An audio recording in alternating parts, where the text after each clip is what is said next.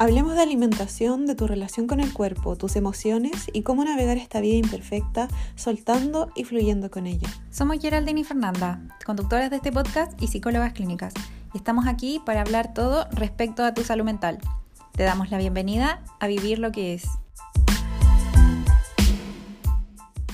Hola a todas y todos, bienvenidos a un nuevo episodio de Vivir lo que es. Como la feña les anticipó en el, en el episodio pasado, nos estamos acercando al final de temporada, al final de año, como que todo se siente muy, muy repentino, muy em, rápido en este fin de, de, año o en este segundo semestre.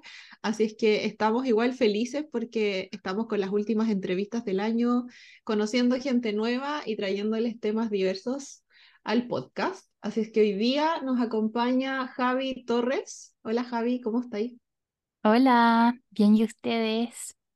Bien, también. ¿Tú, tú, Feña, cómo estás hoy día? Bien, como siguiéndote la corriente, eh, ya hay olor a pan de Pascua en el ambiente, como que la, la Navidad ya está a puertas, así que yo feliz, es la mejor etapa del año que para mí esta, así que en verdad feliz. Sí. El otro día escuché en un podcast una, una chica que decía que cuando se vienen ya como los meses que terminan en bre, como que ya para ella es Navidad septiembre, octubre, noviembre ya estamos, estamos listas para la foto. Así es que sí, aparte que esto va a salir como a finales de octubre, así es que ya yo armo el, árbol el primero de noviembre, así que estamos, estamos listas para entrar en sintonía. Espérate, ¿primero de noviembre? ¿No primero de diciembre? No, lo armo en noviembre, no el primero de noviembre. Tú dijiste primero de noviembre. Acá ah, dije eso. No, no, no. No, en noviembre, en ah, general en noviembre. El año ah, pasado lo armé el 15 de noviembre. Sé que es apresurado, pero es que, ¿qué le voy a hacer? Me hace feliz. Hay que hacer cosas que a uno le hacen feliz. Nosotras somos fan de la Navidad, Javi, así que nuestro, nuestra audiencia sabe que siempre damos jugo con eso. Me encanta como vieron en el título, em, el capítulo de hoy se va a tratar de un tema que igual es, es diferente quizás como a lo que acostumbramos a conversar en el podcast. En general, Javi, para que tú sepáis, como nosotras hablamos un montón de relación con la comida, relación con el cuerpo y también como otras, otras temáticas como perfeccionismo, autoexigencia, autocompasión, pero igual de repente nos gusta como abarcar otros, otros temas en donde nosotras no somos tan expertas, pero sí invitar a personas que, que nos pueden compartir su conocimiento. Así es que mm, hoy día queremos hablar de la alta sensibilidad. Y para eso invitamos a la Javi para que conversemos un poquito de ese tema eh, diferente. ¿Vale? Entonces, eh, te quería preguntar, Javi, ¿cómo ha sido tu experiencia? Por lo que tú nos contaste, tú eh, eres una persona con alta sensibilidad, entonces te quería preguntar, ¿cómo ha sido tu experiencia personal eh, navegando esto? Y por lo que entiendo también lo acompañas en terapia con tus consultantes, así es que cuéntanos un poquito cómo ha sido ese proceso. Sí, de todas maneras. Em, exactamente, yo soy psicóloga clínica, atiendo pacientes y también soy paz, persona altamente sensible, que en el fondo quiere decir que tengo como un sistema nervioso mucho más em, sensible a ciertos estímulos, eh, más perceptivo a, ciertos em, estímulos, ya sea sensoriales o emocionales también. Em, ¿Y cómo lo he ido procesando? La verdad es que para mí es un regalo, lo encuentro que es un, un plus tremendo en, en cómo soy yo como persona y también en la profesión que, que tenemos, ¿verdad? Como que siento que es una, una gran ventaja, eh, porque también lo tengo bien manejado. Es algo que uno va aprendiendo, uno va obviamente trabajando, porque puede ser un regalo, pero también en, hay personas paz que pueden estar pasándolo mal, que pueden estar sufriendo, pueden estar un poco desregulados, ¿sí? Así que es, es un largo camino, yo diría que es un camino de mucho autoconocimiento, de acompañarse, de mm, entrar en conversación con el sistema nervioso de cada uno, saber qué lo calma. Así que así, así ha sido un poquito para mí, como un viaje de harto autoconocimiento y mm, paciencia y de verlo también como un regalo. Creo que eso me ha servido mucho. Oye, qué, qué interesante eso de, mm, porque repetiste varias veces el tema del sistema nervioso. Y, mm, y, qué buen punto, porque claro, el, en sí mismo eh, paz no existe como diagnóstico clínico, no existe como dentro de las, no sé, de las etiquetas diagnósticas eh, comunes o de los manuales diagnósticos. Eh, y por lo mismo no recibe un diagnóstico formal, eh, pero sí las personas que padecen o tienen este tipo de sensibilidad, es más bien entendiéndolo de este sistema nervioso que capta demasiado, que es muy sensible tal vez a estímulos que otras personas tal vez no les pasa Em, pero no por eso, no porque no exista, comillas, como un diagnóstico en específico. La verdad es que yo me lo encuentro bastante cada vez más en mis consultantes.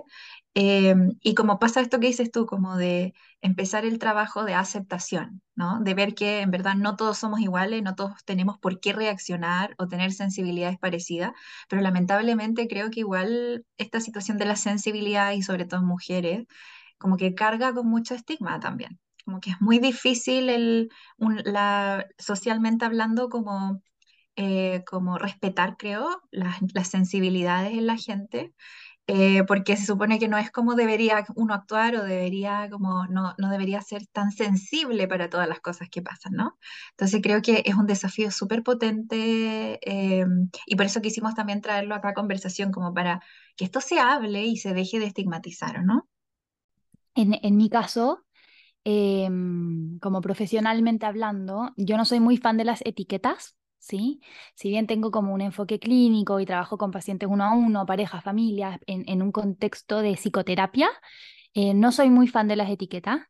Creo que las etiquetas como que requieren también de una gran responsabilidad de saber cuándo ponerlas, em, porque pueden, eh, al etiquetar a alguien en el fondo, como que pueden ponerlo dentro de un bloque como de un cuadrado en el cual, eh, como en el fondo pueden haber paredes de vidrio, por así decirlo, como de cierta manera limitar a esta persona como tú tienes estas condiciones, estas características y ahí te quedas.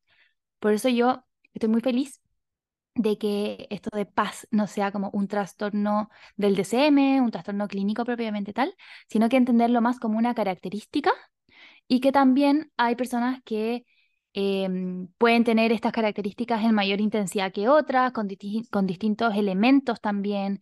Em, no todas las personas paz son iguales, no todas las personas paz viven los mismos problemas.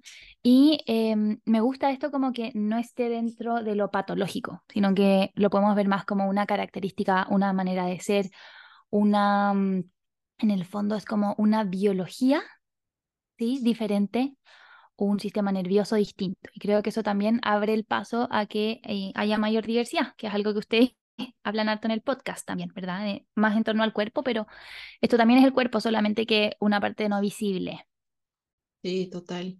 Oye, Javi, y de hecho siento que igual es importante que menciones el, el, eh, el tema del sistema nervioso, porque creo que muchas personas cuando escuchan el concepto alta sensibilidad, quizá que no están familiarizadas con salud mental, sino que alguien común y corriente, eh, me da la impresión que asocian la palabra sensibilidad de inmediato como a lo, a lo emotivo, ¿verdad? Como a lo afectivo, a esta persona que, uf, que se siente con mucha facilidad, que se afecta emocionalmente por todo, que es más lábil quizá.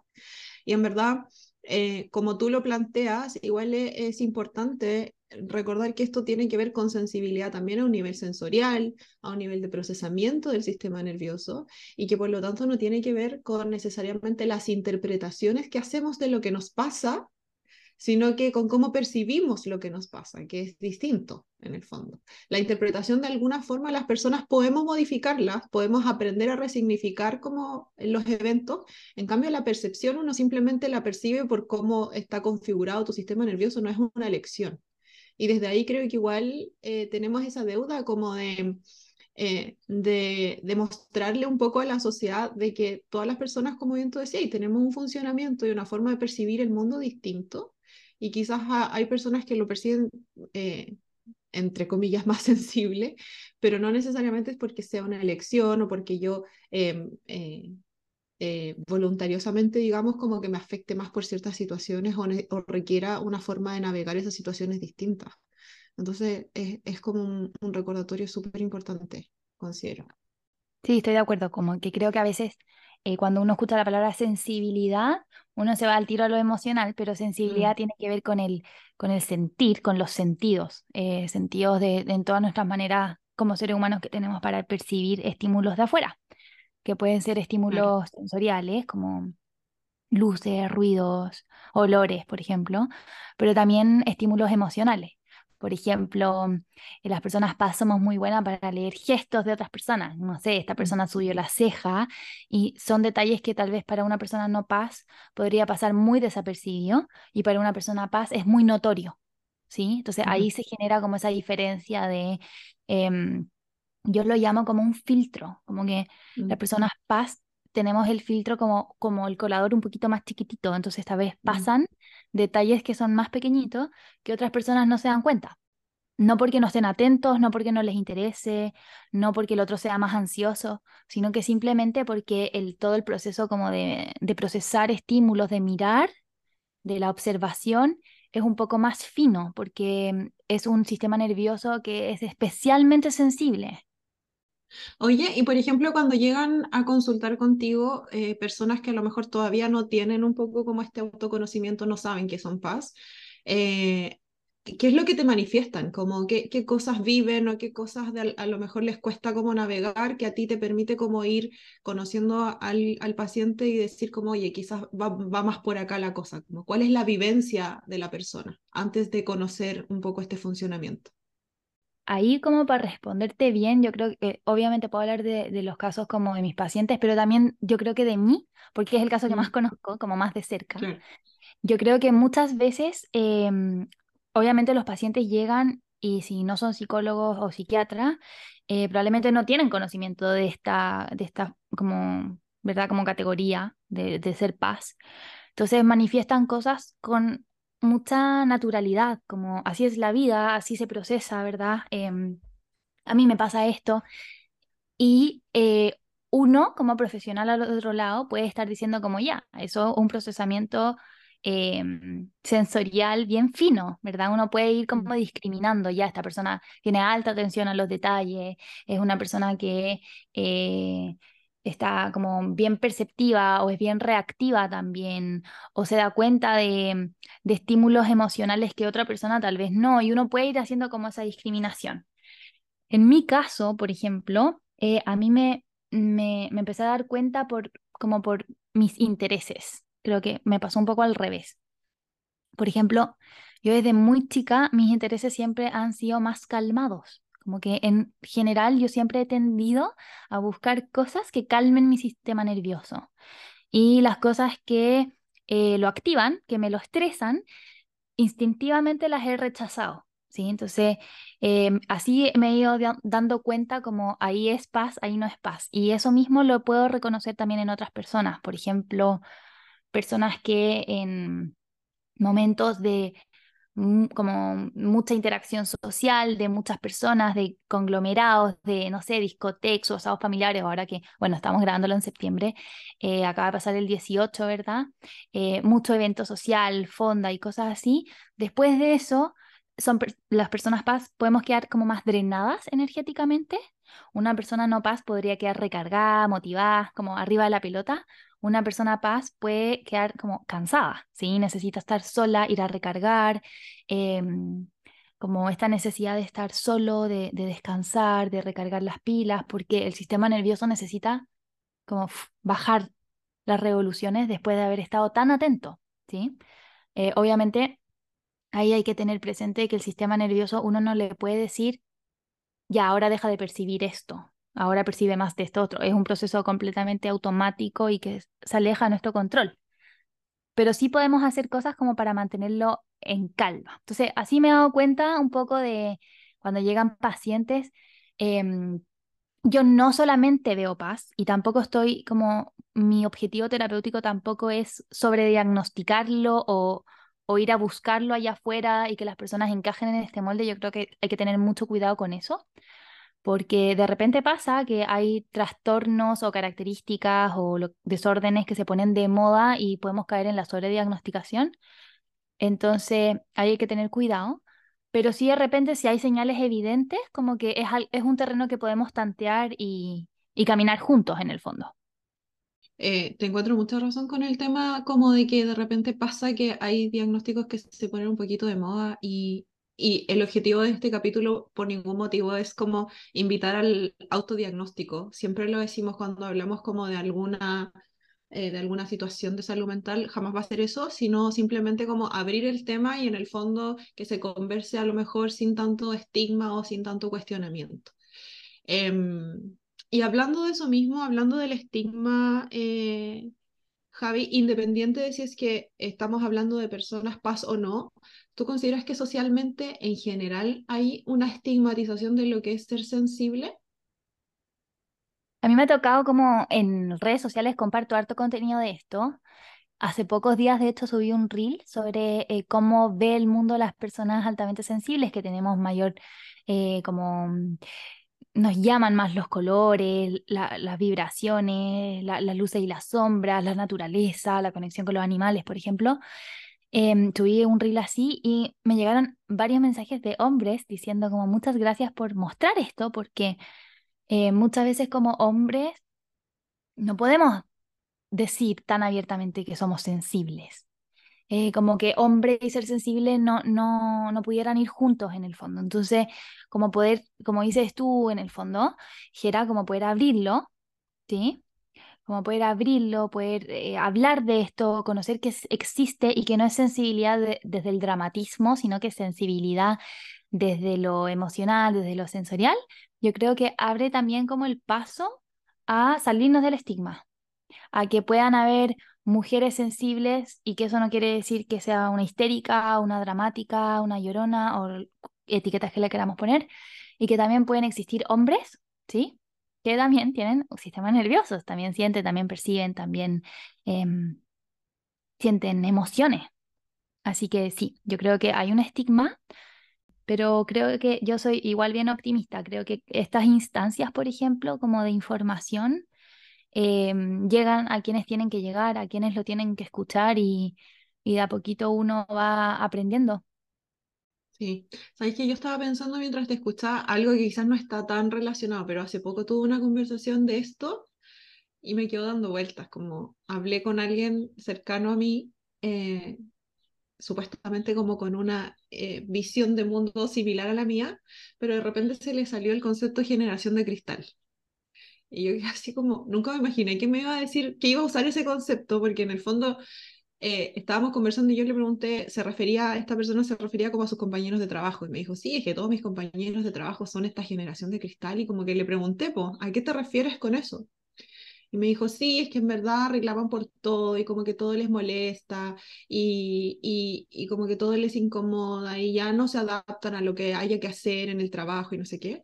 Y como que ahí igual me recordó de que todavía hay muchas personas que en el fondo consideran el que uno manifieste necesidades básicas como ser quejoso o como ser exigente o como ser muy sensible, ¿cachai? Todavía es mal visto en el fondo como em, que tú quieras de alguna forma desenmarcarte de lo establecido como algo que es exagerado, como que no es necesario, que uno debería adaptarse a la masa y deberíamos todos funcionar iguales.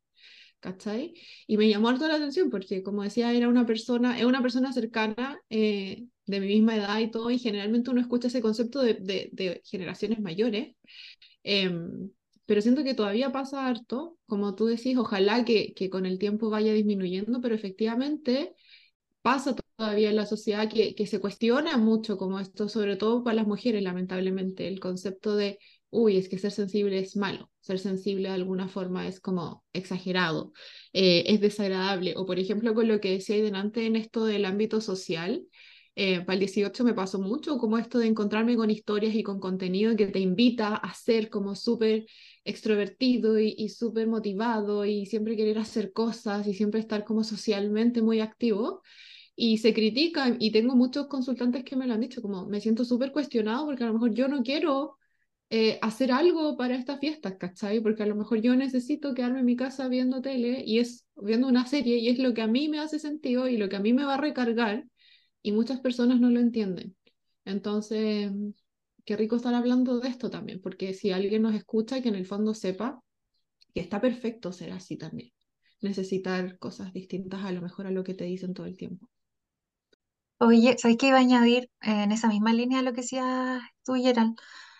Eh, bueno, pacientes mías que se han dado cuenta de, de que son paz, eh, me, siempre me han dicho que cargaban con el estigma o con como con esto de que les decían que eran demasiado exageradas, como cómo te afecta todo, tanto las cosas, como que muy así en la crítica. Eh, y como el, el, el, ver que estaba errado, como el, el que se les afectaran cosas o que no quisieran exponerse a algunas cosas que, que sentían que le eran como demasiado potentes o demasiado drenantes, o, o, casi que cargar como, un, como con una especie de peso, como el, sabes que todo me afecta, o como cualquier cosa que me cuente alguien a mí me afecta también, ¿cachai? Como este exceso de como no solo de crítica de por qué le afectan las cosas, sino también ellas, como estar exhaustas, cansadas también fácilmente, con cosas que tal vez a otros no les pasaría, y por eso mismo como esta tendencia de ellas mismas a rechazarlo. Entonces, en base a eso, quería preguntarte, Javi, como, ¿cuál la... Mm,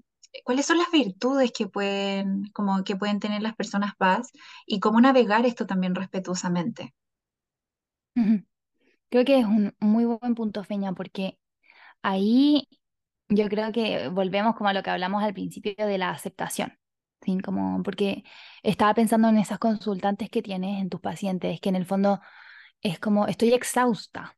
Yo creo que ninguna persona debería llegar a ese punto, ¿sí? Deberíamos como parar antes esa escalada o, esa bajada, como ese refalín. Entonces creo que la aceptación en cualquier característica de personalidad, no solo de ser paz, en cualquier característica de personalidad o ya sea eh, un episodio depresivo o ya si estamos hablando de un trastorno, creo que la aceptación en el fondo permite también y abre la puerta a ir a ese autoconocimiento. En el fondo, aceptar que ya, yo me agoto, yo me canso, em, me saturo, eh, permite como hacer la pregunta número dos, que es, ok, ¿y qué cosas me cansan? Entonces, yo creo que ahí es como esa es la pregunta clave, yo creo, si estamos hablando de paz, para un paz, es qué cosas a mí me cansan. Y desde ahí, yo creo que esa es una de las grandes virtudes de una persona paz, que creo que si es que se trabaja bien, puede ser una persona muy conectada consigo mismo, consigo misma, puede ser una persona que em, esa sensibilidad en el fondo se puede como volver hacia adentro y ser sensible también de los procesos internos, de mis límites, de hasta dónde puedo yo compartir socialmente, hasta dónde puedo yo, no sé, eh, quedarme despierto en la noche, eh, trasnochar, por ejemplo, hasta qué punto puedo yo sostener conversaciones con personas que tal vez el tono de voz me desagrada o los temas me desagradan. Entonces, eso me permite, el autoconocimiento en el fondo me permite poder ir fijando estos límites. Entonces, creo que un paz que acepta y permite conocerse, puede también em, cuidarse de una manera amable, con límites bien puestos, ¿sí? Desde el autoconocimiento, pero ese es como el paso fundamental. No, no sé si podríamos llegar ahí si es que no hay aceptación y autoconocimiento como cimiento. Y más allá de eso, em, yo veo hartas virtudes. Em, yo creo que la, por lo menos en mi caso, una de las cosas más lindas que me ha regalado el ser paz es la conexión con la naturaleza. Para mí eso es algo que me recarga mucho, eh, que también me ha hecho tomar decisiones en virtud de eso, como por ejemplo irme a vivir fuera de la ciudad, que era algo que a mí me drenaba mucho. Ahora vivo en el campo, eh, me permite tener mi huerta, animales. Em, entonces, en el fondo, me ha permitido como reconocer qué es lo que a mí me sirve y buscar más de eso en mi vida, en el fondo. Entonces, creo que eso también es una virtud, como que al ser personas que están un poco más conectadas con la naturaleza, con los animales, con los colores, que se recargan ahí incluso, em, tienen como esa posibilidad, esa ruta de poder salir de la ciudad, de poder buscar algún lugar em, donde ir, eh, recargar, y si no, se pueden ir a vivir afuera de, Santiago, de la ciudad donde estén, por temas de trabajo. Eh, tienen la excusa de ir a hacer panoramas los fines de semana, ir a recargar un cerro, como que siento que el ser paz eh, nos trae un poco al origen, nos trae un poco a la conexión y hay una necesidad real de estar constantemente cuidando el sistema nervioso, que lamentablemente es un sistema que, eh, como estamos un poco en piloto automático, Em, puede estar ahí como siendo un poco machucado y no nos damos cuenta. Y la persona paz tiene como señales o semáforos que te indican un poquito antes como para, recarga, y, creo que eso es una gran virtud. Interesante eso, porque muchas, eh, qué bueno que lo digas así, como desde esta aceptación, porque lo que tanto uno rechaza, a veces si uno lo, lo integra, lo, se abre a ello, lo comprende, puede transformarse en tu fortaleza y no en la debilidad que crees que es, ¿no? De todas maneras, yo trabajándolo con mis pacientes siempre hablamos como esta frase em, que no es mía, pero la uso mucho, es muy linda, que es que eh, los peores momentos al final son los mejores maestros. Entonces, tal vez tu peor momento, como momento de estar más cansada y más saturada y con más burnout, eh, puede ser también el mejor maestro que te indica con qué te cansaste, por qué te cansó eso habías hecho algo el día anterior que hizo que tu sistema nervioso estuviera eh, muy saturado en el fondo. Em, sí, yo intento darle la vuelta. Es un poco como mi manera de, de ver las cosas igual. Y entiendo también que viene desde un privilegio gigante mío, que es em, el ser psicóloga, el conocer esto, el también tener un trabajo que es muy adaptable y poder tomar esta decisión de irme fuera de la ciudad. Pero en el fondo creo que eso es una gran virtud, como esta sensibilidad permite em, percibir bien esos detalles desde la gratitud, desde la compasión, em, y, y, no, y no se toman tan en vano también, ¿sí? O sea, yo llevo un año, por ejemplo, viviendo acá en el campo y una de las virtudes de mi alta sensibilidad es que no ha pasado un día sin que yo mire el paisaje y no diga como qué hermoso, porque es tanta la sensibilidad a esos detalles que todos los días en el fondo se aprecian. Y yo creo que eso es un regalo, por ejemplo, porque tal vez otra persona podría ya estar aburrido de ver el mismo árbol. Y para mí todos los días ese árbol es, precioso y, y es distinto y tiene detalles que me llaman la atención, por ejemplo. Oye, qué bonito ese giro. Siento que es súper potente y no solo eh, aplica para personas paz. Creo que en general en la vida, cuando estamos eh, navegando algo de salud mental que a lo mejor nos desafía, tenemos mucho la tendencia como a enfocarnos en esto me cuesta, esto no puedo hacerlo, esto se me dificulta. Eh, y como lo estáis planteando tú, Javi, de alguna manera es como prestar atención un poco a qué es lo que sí me recarga, qué es lo que sí me hace sentir más tranquila, ¿cachai? ¿Qué es lo que sí me reconecta? Y de hecho es, algo que he estado últimamente trabajando harto con mis pacientes, que es este concepto como de hacer el chequeo contigo a lo largo del día. No solo con personas que son altamente sensibles, sino que en general no tenemos ese hábito. ¿Cachai? Solamente nos alertamos cuando ya estamos quemadas, solamente nos alertamos cuando ya la ansiedad en el fondo te tiene la espalda contracturada. Y yo siempre pongo el siguiente ejemplo.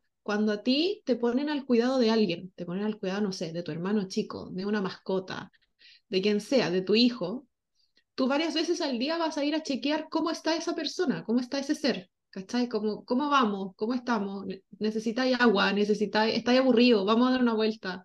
¿Cómo te reconforto? Con nosotras, la mayoría de las personas no tenemos ese, ese hábito, porque no se nos enseña tampoco, ¿cachai? Y a veces no es casual que lleguemos al final del día o al final de la semana con una bola de nieve, a veces de estrés o de, o de mm, saturación, como decías tú, porque no nos preguntamos en el camino, no paramos en el camino. Entonces siento que igual eh, para quienes nos escuchan hoy día, ese es un aprendizaje súper interesante para todos, que todos ojalá podríamos empezar como a incorporar en el día a día. Bacán. Ujú. Javi, te quería aprovechar de preguntar como la última cosita con respecto a las virtudes. Em, ¿tú consideras que la intuición igual se agudiza cuando uno tiene alta sensibilidad? Yo no sé, es como la pregunta del huevo y la gallina. Yo no sé qué vino primero, si mi alta sensibilidad o mi intuición, pero yo siempre me he considerado una persona como altamente intuitiva. Em, pero yo creo que no, no te podría dar una respuesta desde la ciencia, porque no lo sé, Mm, te estaría mintiendo, pero sí te puedo decir que yo creo que van de la mano, en mi experiencia por lo mm, menos, porque creo que estar más abierto, más perceptivo a detalles también le da como más información a tu intuición para poder mm, como llevarte por un camino del otro en el fondo. Siento que si yo, no sé, estoy teniendo una conversación con alguien y de esa conversación recibo cinco datos versus diez, probablemente mi intuición con esos diez puede tomar una como mucho mejor primera impresión que en, en el otro caso si hubiese tomado solamente cinco datos. Así que creo que sí. Pero... mm, pero no sé, o sea, no, no sabría decirte como que dice la ciencia, pero yo creo, me hace sentido que, que sea así en el fondo, que una persona con alta sensibilidad pueda también tener una intuición un poquito más aguda o más, con más detalles en el fondo. Sí, te lo pregunto porque cuando he trabajado un poco como la aceptación de, de alta sensibilidad con algunas pacientes y, le- y les doy así como un poquito la tarea, como, ok, busquemos qué, beneficios o qué virtudes te puede traer esto, siempre me dicen, como sabéis que yo creo que mi intuición proviene de ahí, como que esto me permite ser más intuitiva, porque en el fondo se dan cuenta de que la intuición no necesariamente es como algo esotérico, ¿cachai? Quizás puede tener un componente desde allí, pero en general la intuición igual se basa mucho, como tú decías, un poco como en el, eh, en el eh, revisar la evidencia de lo que estoy percibiendo y desde allí como mapear qué es lo que me hace más sentido. Así es que sí, me resuena totalmente. Y también pienso, y era como que puede tener que ver también con que es más fácil tal vez recuperar eh, recuerdos o experiencias anteriores, como, ah, esta sensación que me da esta persona. Eh, me acuerdo, porque tenemos muy buena memoria, de esa sensación que me generó esta otra persona hace cinco años, por ejemplo. ¿Sí? Mm. Entonces también creo que por ahí también se despierta como la, la alta sensibilidad y ayuda a la intuición también. Como que se van, yo creo que se refuerzan mutuamente, em, de todas maneras. Peña, ¿te queda algo en el tintero a ti? No, solo agregar que, bueno, era un gran pendiente hablar de esto en el podcast, pero me encantó esto del el giro que estabas planteando delante, Javi, no solo de la aceptación, sino nosotras acá en el podcast también hablamos mucho de que la diversidad es la norma y qué interesante que hoy día lo que estamos tratando de mostrar en este capítulo no es solo para quienes sientan que a lo mejor tienen esta alta sensibilidad como para empe- empezar a entenderse a sí mismos, sino quienes no tienen esta alta sensibilidad inspirarse y aprender de quienes sí la tienen, ¿no? Eh, porque siempre pasa cuando hay categorías o diagnósticos o qué sé yo, se produce este, mm, como esta separación, ¿no? Acá está este grupo, acá está el otro. Y creo que como la, si la diversidad es la norma, creo que nuestra tarea pendiente es dejar de etiquetar y empezar a aprender cómo viven otros, cómo perciben otros, ¿no? Sí, estoy súper de acuerdo. O sea, em, yo creo que a mí, a ver, yo me puse como en el, en el fondo trabajando un poco en terapia, esa etiqueta de paz me llegó a mis 27 años, ¿ya? Pero yo no me partí cuidando a los 27, partí mucho, mucho, mucho antes. Y que después haya llegado como este término, esta sigla que haya puesto... em, como el sentido y que uno puede decir, ah, ya entiendo, esa es la explicación científica de lo que me pasaba, pero en el fondo yo ya me venía cuidando de hace mucho antes. Y creo que uno no necesita un diagnóstico o una carie, por ejemplo, para ir al dentista. Es lo mismo en salud mental. Uno no necesita un diagnóstico, una crisis o eh, estar quemada con el trabajo o con exigencias para ahí empezar a cuidar mi sistema nervioso no necesito ni siquiera tener eh, la etiqueta, o sea, yo podría haber seguido para siempre sin haberla buscado y está perfecto también. Em, creo que eso es súper importante, Peña, como en el fondo que, em, como que no, no, el, el cuidarse no solamente está justificado y no debería empezar con la etiqueta, sino que desde mucho antes. Y, y es súper simple, en verdad. Yo creo que, de hecho, también tengo un podcast y lo hablé justo en el episodio de esta semana, de que mm, uno puede preguntarse qué me hace sentido a mí hacer hoy día para yo estar más en calma, para yo cuidarme más, para yo estar más tranquila, por ejemplo. Y lo que te sirve a ti, Feña, puede no servirme a mí, y lo que me sirve a mí puede no servirle a la Yera, y así, ¿verdad? Em, y creo que eso es demasiado importante porque hoy día también en redes sociales, yo creo que todos pecamos de esto, em, compartimos maneras de autocuidado que se pueden dar como mandatorias. No sé, que yoga, que meditar, que el journaling, que salir a caminar 30 minutos todas las mañanas. Y de repente es como un gran checklist de millones de cosas que tengo que hacer para cuidarme. Y en verdad el autocuidado es mucho más simple. Es solo mirarte y preguntarte qué necesito, como qué necesito hoy día. Necesito llamar a alguien, necesito estar solo, necesito hacer deporte, necesito subir un cerro, eh, necesito quedarme acostada abrazando a mi perro. ¿Qué necesito? Es, esa es la pregunta como fundamental. Bacán, simplificar en el fondo. Sí, Simplificar más que sobre teorizar o sobre intelectualizar cosas que son tan humanas a fin de cuentas. Me encanta. Bacán. Eh, bueno, la Javi ya lo anticipó. Tu podcast se llama Y si resulta, si no me equivoco, ¿cierto? Sí, sí, y si. Qué, resulta, qué buen nombre. Me gustó el nombre de tu podcast. Eh, así es que la pueden encontrar a la Javi en, en Spotify. ¿Está tu, disponible tu podcast, si no me equivoco, Javi, ¿cierto? Sí, y en Apple Music también. Ya, bacán. Y en Mm. redes sociales, Javi, comparte cómo te pueden encontrar para quienes, lo más probable es que nuestros seguidores te sigan, pero si es que hay alguien que no te cacha en Instagram para que te conozca. Pero me pueden seguir en arroba rincón.consciente. Ese es mi Instagram. Y solo tengo. Instagram. Ya, súper. Bueno, nosotras igual nos pueden seguir. En verdad estamos mucho más activas en la página de la clínica, que es Clínica Libre Vivir, más que en el del podcast propiamente tal. Lo tenemos un poquito botado, pero en Clínica Libre Vivir pueden encontrar mucho contenido de todo lo que conversamos acá.